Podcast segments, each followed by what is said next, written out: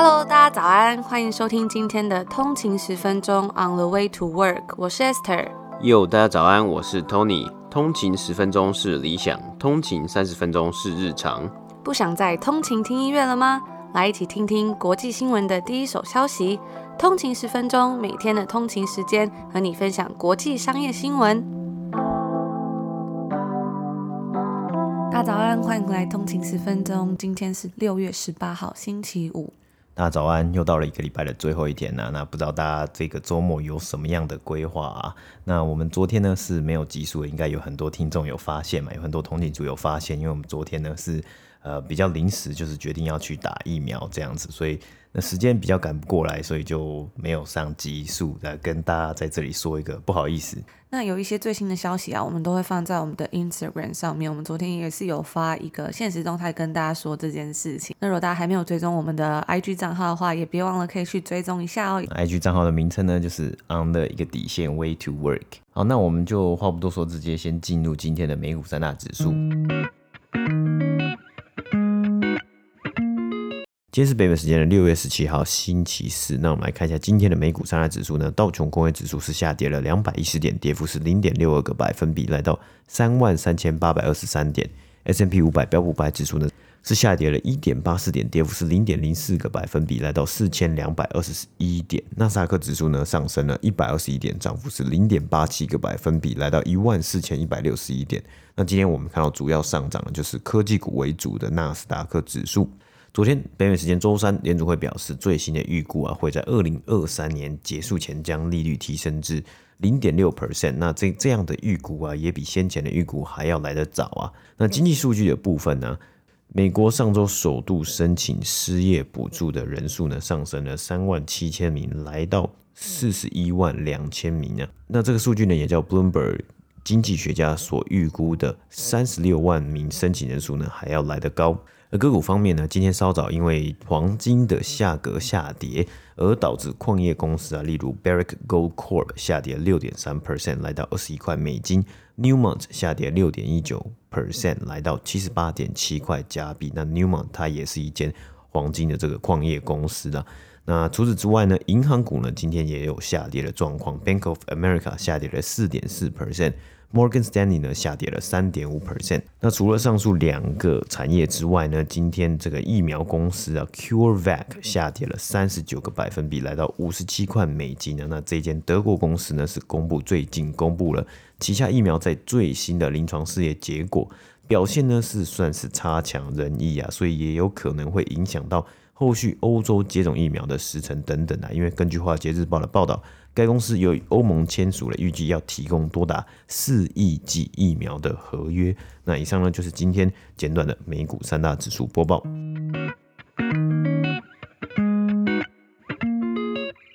为疫情导致消费者的习惯改变，美国商务部在北美时间周二报告指出说，零售销售额在五月份是下跌了一点三个百分比，削减了汽车、家具、电子产品、建筑材料以及其他物品的支出。那零售销售的下降呢，也代表着消费者支出从高价商品转向与外出相关的商品跟服务。在整个疫情期间，消费者在上述那些物品上面是花费比较多的金额，但是呢，现在这种状况正在逐渐的减少。而供应链的中断，再加上价格上涨，也抑制了耐用商品的销售。美国的消费者呢，就开始花更多的钱在各类的服务上面。那服务呢，也是占经济产出很大的一部分，但是却在很大程度上是被排除在零售报告之外的。上个月消费者花费在餐厅以及酒吧的服务支出增长了一点八 percent，那这也让餐饮服务的销售超过了疫情前的水准。Grant Thornton 的首席经济学家就表示说，能够看到从商品转向服务的这种巨大的转变。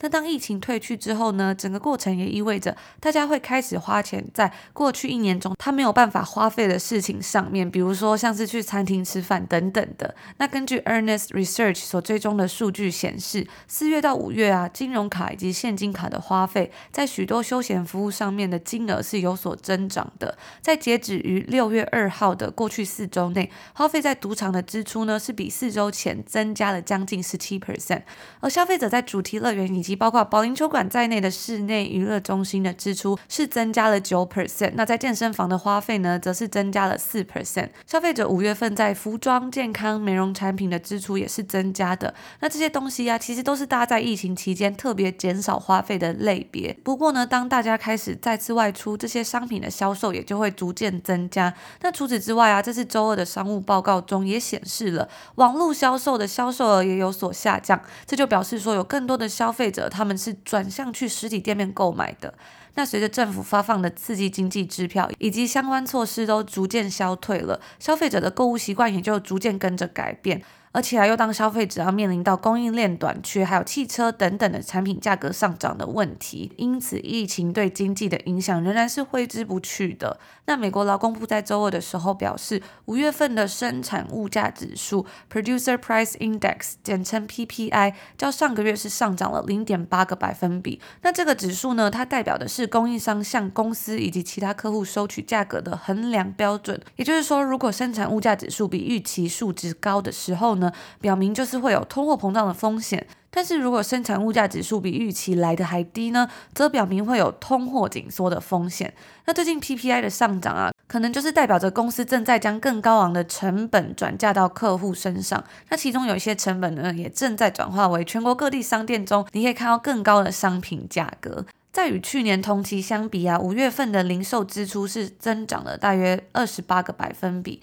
去年五月的时候呢，当时是采取了一些为了抑制疫情扩散的限制措施嘛。那在第一季度的支出则是增长了六点四个百分比，部分是由数兆美金的刺激经济措施所推动的。我们之前有跟大家分享到很多这刺激经济的支票嘛，那推动了更广泛的美国经济。经济学家就预测说，今年的消费者支出将会继续推动经济的复苏。不过呢，由于失业救济金扩大、育儿责任增加以及对疫情的担心，经济的复苏仍然是不太稳定的。数以万计的就业者呢，仍然是找不到工作的。那招聘的收益呢，也是落后于国内生产总值的增长。上个月的消费者价格比起去年同期也是有所飙升。一些经济学家就担心说，联准会会来不及升息以遏制通膨的压力。那说到这个升息的部分呢、因为刚好在六月十六号，联准会结束了为期两天的政策会议，也就是在昨天的时候，所以我们也稍微来补充一下关于这个消息。这次联准会终于宣布了有关于要调高利率的消息，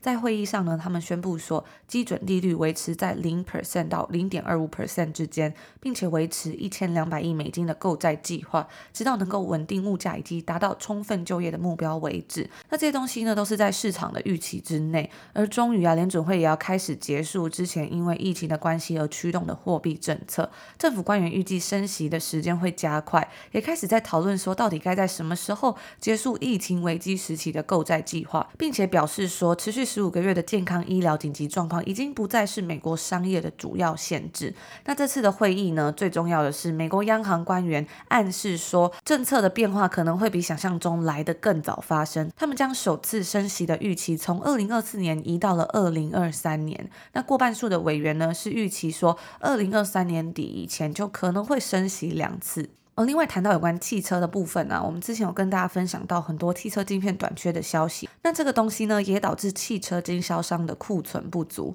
车辆就供不应求。因为这样子啊，上个月的汽车销量也是有所下降。标普全球平等的首席经济学家就表示说，如果没有产品，那就没有东西可以卖，那这也意味着说收入会跟着减少。那其实像我们之前有跟大家分享到，多伦多最近刚开城嘛，所以真的也是可以看到，真的是蜂拥而至，大家都到店里面狂买东西。可能是真的是疫情之下没有办法去实体看到的东西，大家现在都开始在采买。然后也看到有非常多的商店啊，他们一开门之后，马上就可以看到有非常多的打折，就是打折商品啊，可能是他们放了一年或是放了半年，因为毕竟多伦多真的是关了蛮久了嘛。以上呢就是今天的第一则新闻。今天的第二则新闻呢，我们来讲讲，在近期啊，Mackenzie Scott 他宣布，他将要捐出二十七亿美金给两百八十六个致力于解决贫穷、种族平等以及高等教育的机构。那这位 Mackenzie Scott 呢，他在二零一九年与 Amazon 创办人 Jeff Bezos 离婚的协议中啊，他获得了亚马逊 Amazon 四 percent 的股份，那相当于价值三百六十亿美金。那也因为 Amazon 的股价和估值不断的在上升嘛，现在它在世界上最富有的人的排名之中位居第二十名。根据纽约时报的报道啊，以 Mackenzie Scott 捐赠的速度以及数量，以及他所支持的组织类型啊，是跟以往的亿万富翁都不太一样啊。他并没有在大型的基金会或者慈善事业中大肆的宣传他的名字。举例像是他的前夫 Jeff Bezos，他旗下就有一个 Bezos Earth Fund 嘛。那么 Mackenzie Scott 则是选择直接捐赠给那些可能会被大型捐助者有可能忽略掉比较小型的机构。光是在去年，Mackenzie 就捐出了六十亿美金，跟许多亿万富翁一样。他的财富增长速度啊，会不断的超过他能花费的速度。根据财富杂志的估计啊，他目前的净资产呢，大约是六百亿美金啊。那可能也有人很好奇啊，Jeff Bezos 也会跟进或做这样的捐赠吗？在去年呢，Jeff Bezos 就成立了一个一百亿美金的气候变迁基金 Bezos Earth Fund，宣布啊说第一批呢会是约八亿美金的捐赠。那在他最后决定说要如何最大限度的发挥他的影响力之前。预计他可能会放慢，先放慢捐赠的脚步。不过，Scott 和 Bezos 的捐款呢，可能会让一些比较激进派的人士 （activists） 进退两难。一方面，他们可能会不希望去使用这些被指控剥削劳工啊，以及制造大量碳足迹而得到的钱；但另一方面呢，他们也是真的可以使用这些钱去帮助社会的时候，要怎么做呢？就有一点两难了。而最近专为公众利益进行调查报道的非营利机构 ProPublica 所发布的报告中显示。啊，这个最有钱人啊，富人的税啊是特特别的低啊，税率里面呢，他公开了一连串最富有的美国人的收入和纳税情况的细节。其中，Jeff Bezos 呢，在二零零七年和二零一一年是没有缴纳他的所得税的。特斯拉创始人 Elon Musk 在二零一八年的所得税为零。另外，包括巴菲特 Warren Buffett。彭博 Michael Bloomberg 的人缴的税啊，仅占他们不断增大的财富之中的一小部分啊。那么 Mackenzie Scott 在他一篇宣布他捐赠的文章之中，就有写到关于财富的差距。他表示啊，如果不成比例的财富不会集中在少数人手中会更好，并且啊，解决的方案最好呢是由其他人设计和实施。那当然，我想就是大家应该听到这些这种美国最有钱的这些人，他们缴的税率这么低的情况之下，应该觉得很不合理。我自己也觉得很不合理。只不过因为呃，大家也知道，他们这些人的财富啊，有很大一部分可能都是他们的股票，像 Jeff Bezos 啊、McKenzie Scott、Elon Musk，他的股票也非常多。那特斯拉还有这些公司，在这几年以来，可能过去十年以来，他们的股价真的是不断的飙涨，所以他们的身价也是非常的暴涨啊。那其实你如果在没有卖出股票的情况之下的话，你基本上应该是当年度啊是。不会有这个纳税的一个问题啊，当然他们一定还是会有其他的收入啊。以我们自己在加拿大经验啊，其实呃北美这里的税啊，真的所得税是蛮高的啊。像你如果一般收入的话，你大概薪水发下来之前，你可能会要被扣大概二十 percent 以上啊，可能还会更多的税啊。所以你通常很多时候在看薪资的时候啊，你通常都要扣一笔税，所以最后实拿到的钱呢，会比原本账面上的薪资还要低一些，但是那个金额真的是占占了一大部分，而且再加上像我们在这里买东西，Ontario 省的税是要缴十三 percent，等于说你买东西的时候，你还要再乘以一点一三才会是最后的价格啊，所以有时候会觉得，哎，这个税真的是。还蛮重的，而且在餐厅吃饭的时候会更感觉到这样的状况，因为除了要缴税之外呢，你还要付一个小费嘛，所以菜单上看到的价格呢，可能还要再多出个二十 percent，或是到更多，看你小费给的多少，所以有时候会觉得哇，还蛮惊人，就是收到账单，然后再把小费加上去的时候，发现哎，这一餐怎么吃了这么多钱的那种感觉。对啊，因为有时候他的小费可能你中餐可能会给比较少，可以给比较好十到十二、十五 percent，那你。晚餐可能是要十二到十八 percent 嘛，那像有时候，呃，因为这个人数的不一样啊，当然现在在 COVID 不行嘛，但我记得在 COVID 以前的话，有的餐厅它是规定啊，你如果是人数有超过好像六个人还是几个人，你就是小费服务费就是收十八 percent 还是二十 percent 这样子。我记得以前有一次在温哥华，然后跟朋友们去吃火锅，就是那种港式的火锅。然后呢，账单来的时候，因为大家是各付各的嘛，然后那个刷卡机他就这样一台一台，就是服务生就是一个一个递，然后就发现，哎，刚刚算的那个价钱不是这样啊，怎么这么贵？才发现原来那个小费是付了好像快要二十 percent，然后就觉得哇，有点惊人这样。对啊，就是单纯就是我们在这里的一些生活的一些状况来分享给大家。如果大家如果有兴趣的话，我们可以再多想分享一点啊。我觉得这个税也是有时候也蛮好玩，到最后真的。呃，每次去去买东西的时候啊，甚至去不管是什么店啊，我都会自己拿出计算机，我先点 一点一三再说。而且以前在温哥华的时候还是一点一二，然后现在在 Ontario 就是一点一三。嗯，对啊，因为每个省好像那个税率不一样嘛。我像记得在呃温哥华的那个省 BC 省隔壁的 Alberta 省的税率好像就比较低一点嘛。嗯，就低非常多。好，那以上呢就是这一则今天第二则新闻的播报。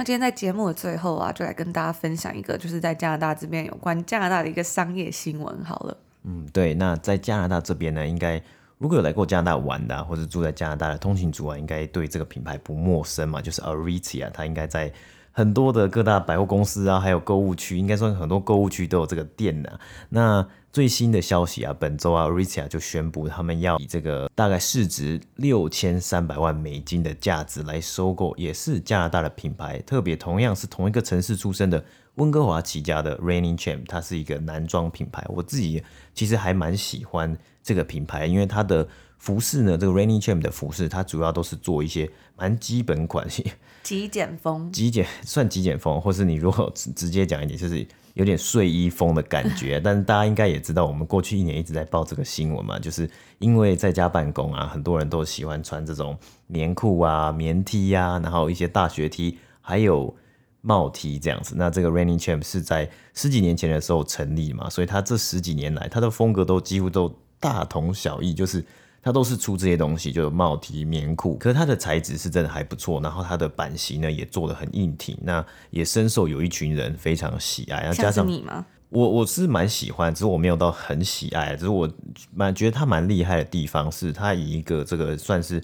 蛮小众的品牌，可是他后来他有走到像他有跟 Adidas 还有 Asics 有合作联名出鞋子啊，还有出一些不同的商品嘛。那像前几年 Adidas 的鞋子很红的时候，像 Ultra Boost，Reigning Champ 也有跟 Adidas 联名出 Ultra Boost，那这个鞋子的在售价也是蛮高的。所以这一次啊，Aritzia 来收购 Reigning Champ，我个人是觉得还蛮蛮厉害的一件事情啊。因为 Aritzia 它这个品牌呢，它也是温哥华出生的，它好像是在一九八零年代就。成立了，然后之后呢，一直算是一个，他们自己是写上在官网上面是写到，他们希望是引领一个这种 everyday luxury，就是每日的那种时尚精品啊，每日的奢华轻奢服饰的品牌。这个我其实不太的了解，Esther 应该比我还了解嘛。我觉得它其实是一个还蛮特别的品牌。为什么说特别呢？因为其实，在加拿大这边。我觉得好像没有像在台湾有那么多的选择吧，就是服饰类上面，所以 Rita 呢就有抓住到这个东西。那其实像在台湾呢，或者在美国等等，都有很多不同品牌，Bershka、Another Story 等等，就是很多不同的服装品牌。但在这边，我自己就觉得好像选择比较少一点点，还有像什么 Arket 之类的东西，但这边都没有。那 Rita 就感觉有抓住到这个东西嘛，所以它这个品牌呢，它其实里面有很多很多它的副品牌，也就是说你买到的衣服上面呢，它其实它的标签不是贴 Aritzia，它其实。是贴他们公司里面呢，有很多不一样的那种类别嘛，比如说它有一个是比较年轻，然后比较活泼的，比较休闲一点的，就叫 Sunday Best。然后里面呢有些比较运动风，就 TNA。那另外有些比较成熟，比较上班的时候穿的各个不同的支线这样子。所以在这里就真的还蛮多人会喜欢去 Aritzia 买衣服，因为它真的风格非常的多，而且它更新的速度也很快。我觉得这算是它的一个特色吧。那稍微在这里考考大家，如果它下面有这么多的品牌，应该算是它这个是自有品牌，就 private label。那下面有这么多的自有品牌啊，不同的 Esther 刚刚讲到不同的类型嘛，那大家觉得到现在为止啊，它店里面会放哪一个品牌最多的服饰的产品呢？给大家大概三个三秒的时间，可以想想看嘛。那我们就来公布答案了。那应该这个也很明显嘛，就是过去一年我们一直在讲，就是一些运动风格的服饰啊，就是他们这个 TNA 他们自己的 private label。我之前一开城的时候，然后就有去逛嘛，然后就发现 哇，整间店怎么都是运动服，然后最近很流行就是同色系嘛，所以就会看到一样颜色的帽 T，一样颜色的裤子。然后之前比较冷的时候是卖那种 sweat pant，然后现在呢，他把一样材质的东西就变成短裤了。反正我真的看到就是有很多人在买啊。然后因为他刚开门嘛，今天有跟大家讲到，它里面就真的做了非常多的促销跟折扣，所以我就发现哇，大家真的很像在逛菜市场，真的是买到不行的那种感觉。然后它的那个更衣室也是大排长而且我觉得 Arita 它有个很特别的地方，就是它每一间店的那个装潢都稍微不太一样，然后它里面呢都有一些蛮别出心裁的装潢吧，像是有一些热带植物啊，或是有一些画，或是有一些反正就是还蛮特别的东西。但我就发现我那天去逛的时候，发现它那个植物感觉好像快要死掉了，可能真的是关了一年，就是没有浇水，没有顾好这样，反正算是一个还蛮特别的地方了。嗯，那我们讲回来这一次的新闻，这个新闻就是 Aritzia 来收购男装品牌 Reigning Chain 嘛。我自己觉得一个蛮厉害的点，就是我们刚刚提到 Aritzia 所有的品牌之内，它其实是没有男装服饰的。像呃类似的品牌，比如说 Lululemon，好了，温哥华起家 Lululemon，它其实近年来也是一直我们一直在讲，它一直在推男装服饰的这个东西。那他们自己是自己研发自己。开发出来一些男装的裤子啊，或是男装的上衣，那跟 Aritzia 蛮像。另外一个加拿大品牌是 Club Monaco 啊，最近也是被 Polo 卖掉了嘛。那他也是有自己有出他们自己的男装，所以 Aritzia 一直以来都没有男装。但我觉得很酷的是啊，其实 Aritzia 它的店里面是蛮有蛮多男店员的，男性店员的。那这些男性店员他是帮忙，就是可能比较重物啊，或是上架一些衣服啊、折衣服啊，还有在。门口就是计算说人数啊，怎么样，就是比较粗活的工作嘛。但是啊，很特别的是，他们都会请这些男，就男性店员，他们会请一个特别的 type，就是蛮潮流，就是他们的穿衣服啊，他们的打扮啊，就是要蛮新颖、蛮潮流这样子。我觉得这是一个很好的 opportunity，就是说，因为 Aritzia 目前它大概实体店大概是有一百多间的样子，那它每一间呢，其实它的规模都蛮大，就是它的大小都蛮大，所以。如果他可以跟 Rainy Champ 合作，然后把 Rainy Champ 的一些衣服放在 Aritzia 的店里面卖的话，我觉得这是一个很酷的 opportunity。为什么？因为很多的情侣会一直去一起去逛 Aritzia 嘛。那男朋友在等女朋友挑衣服的时候，一定会无聊。那无聊的时候就可以去逛一下男装啊。那有可能就是会刚好有多，就是平均的这个每单金额呢，会就是变大嘛。而且我觉得他们两家的那种感觉还蛮像，因为像 Rita 它的价位呢，其实是稍微比可能比 Zara 再贵一点点吧。它大概大概一件衣服可能是一百块加币上下。然后像它的一些其他的东西啊，外套什么也是两三百块，就是也不算便宜，但是也没有到天价的那种昂贵。但是它的材质呢，有的是真的就是还不错。那像 Raining Champ 也是，就是它的价位我我自己是觉得也是蛮高。就是如果以运动服饰来算的话，但它就是走一个比较呃精品啊，然后就是材质很好，然后比较有剪裁的一个感觉。对啊，所以在这次的收购之后啊，我觉得不知道两家会。做出碰撞出什么样的火花嘛？会不会有达到一加一大于二的效果？因为我看了最新一季的 Aritzia 的财报，它其实它的营收啊是较去年同期啊是有下降，有稍微下降一点点啊。但其实我觉得很大一部分是因为它有写到在财报里面有写到，它有大概一百多家店嘛，然后在上一季的时候呢，有大概三十几家，大概快四十家。店呢是没有营业的，呃，应该大部分都是在 Ontario 省啊，那还有其他省可能也有陆续的他们相关的这些呃可能禁令啊或是措施等等的，所以它的营收呢是有下降。那一样在 retail 里面最大就是这个电商嘛，它的 e-commerce 当然还是有上升的。所以在这一次慢慢的在解封之后啊，然后再加加入 Raining Champ 新的一个品牌，新的一个支线这样子的感觉。那未来呢，看看他们有没有机会可以有达到他们的 synergy。然后可以再再创佳绩，因为 Aritzia 是在多伦多证交所上市嘛，过去一年它的股价呢也是涨了不少啊。不过我有看到蛮多人就会觉得说，Aritzia 它这间公司它的股价可能就是比较稍微也算是比较不稳定一点吧。毕竟它就是一个就是专门做女装的品牌嘛，那它其实要扩展到其他的地方，就是除了美国之外啊，其实还是有一定的难度，因为它价位也不低。可是其他国家有这么多竞争品牌之下，它会有办法存活吗？就是要打上一个很大的问号嘛。所以很多人呢也是持一个观望的态度。没错，所以我们也是期待持续在关注这两间公司会有什么样的成绩出现。最后分享一个我自己的小心得啊，其实我一直都还蛮喜欢逛 Aritzia，可是我真的没有很喜欢，就是每次去逛 Aritzia 的时候，他有时候他店员真的会一直来跟你讲话，他就是我知道他可能有业绩压力，可是他就是一直会来跟你聊天这样，然后就很想要把我的衣服拿去试，就是更衣间里面先放着，然后就有时候会觉得哇压力好大，就逛个街，然后还要一直跟人家聊天。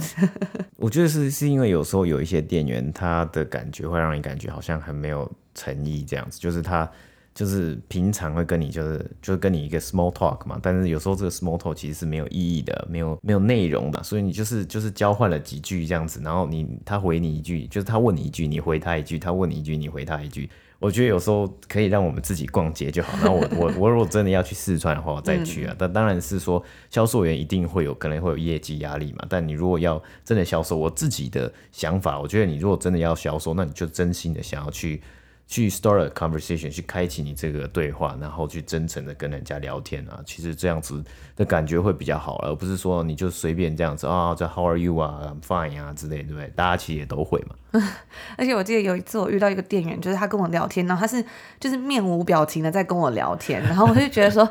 呃，就是真的心还蛮累的啦，但我也有遇过，有一次之前在温哥华逛的时候，就有一个店员，然后他就说，哦，他也是 UBC，然后他也是 Sauder 的，我就觉得哦，也感觉还不错，就可以聊聊天，聊一些学校的事情。所以我觉得可能还是 case by case 啊，如果有时候可以遇到一些比较好的店员啊，有时候遇到一些就是比较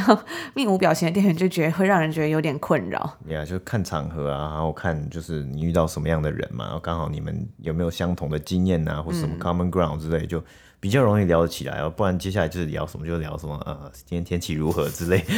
然后现在可能就是哦聊哦 COVID 啊，然后 reopen 啊之类，或是这个这个怎么怎么样的嘛，对。不知道大家自己逛街的时候是喜欢那个店员来跟你聊天吗？还是你希望说，哎，他就是让你一个人在那边好好自己逛？不知道大家是喜欢哪一种？欢迎跟我们分享。那以上就是今天所有要跟大家分享的内容啦。今天是礼拜五了，也是辛苦大家努力了一周。那我知道应该很多人现在应该是还是在家上班嘛。这几天好像有看到台湾的案例有所下降，真的是觉得非常的开心。那我们在一开始的时候跟大家分享到说，我们昨天有去打疫苗嘛。那其实也算是蛮突然的啦，因为最近我们有跟大家分享到这个 Delta 的病毒变种病毒开始有一些呃 cases 出来，所以在 Ontario 这边呢就有很多 pop up clinic，就算是一个临时的接种中心嘛。所以我们昨天就想说，那那我们就是下班之后去打疫苗，所以就时间就比较晚一点，就没有录昨天的集数了。我们昨天有看到听众说想要听我们说打完疫苗的心得，我们今天其实才刚打完第一天吧，所以心得可能还不是很足够，我们就下礼拜再跟大家分享。我现在唯一的感觉就是手很痛，然后身体非常的累。嗯，对，我觉得我自己的手也蛮酸的，而且是。打下去就有感觉到那个就是酸酸的、有痛痛的感觉。那我们去打那个地方啊，它其实是一个高中，所以我就觉得还蛮好玩的。就是我是第一次走进就是加拿大高中，然后就看到他们那个柜子，很像电影里面那种每一个人的置物柜，然后觉得还蛮有趣的。那我们一样是祝福大家有一个愉快的一天，愉快的开始，然后也希望大家可以有一个愉快的周末，好好的休息一下。然后我们就下礼拜见，下周见，拜拜。拜拜。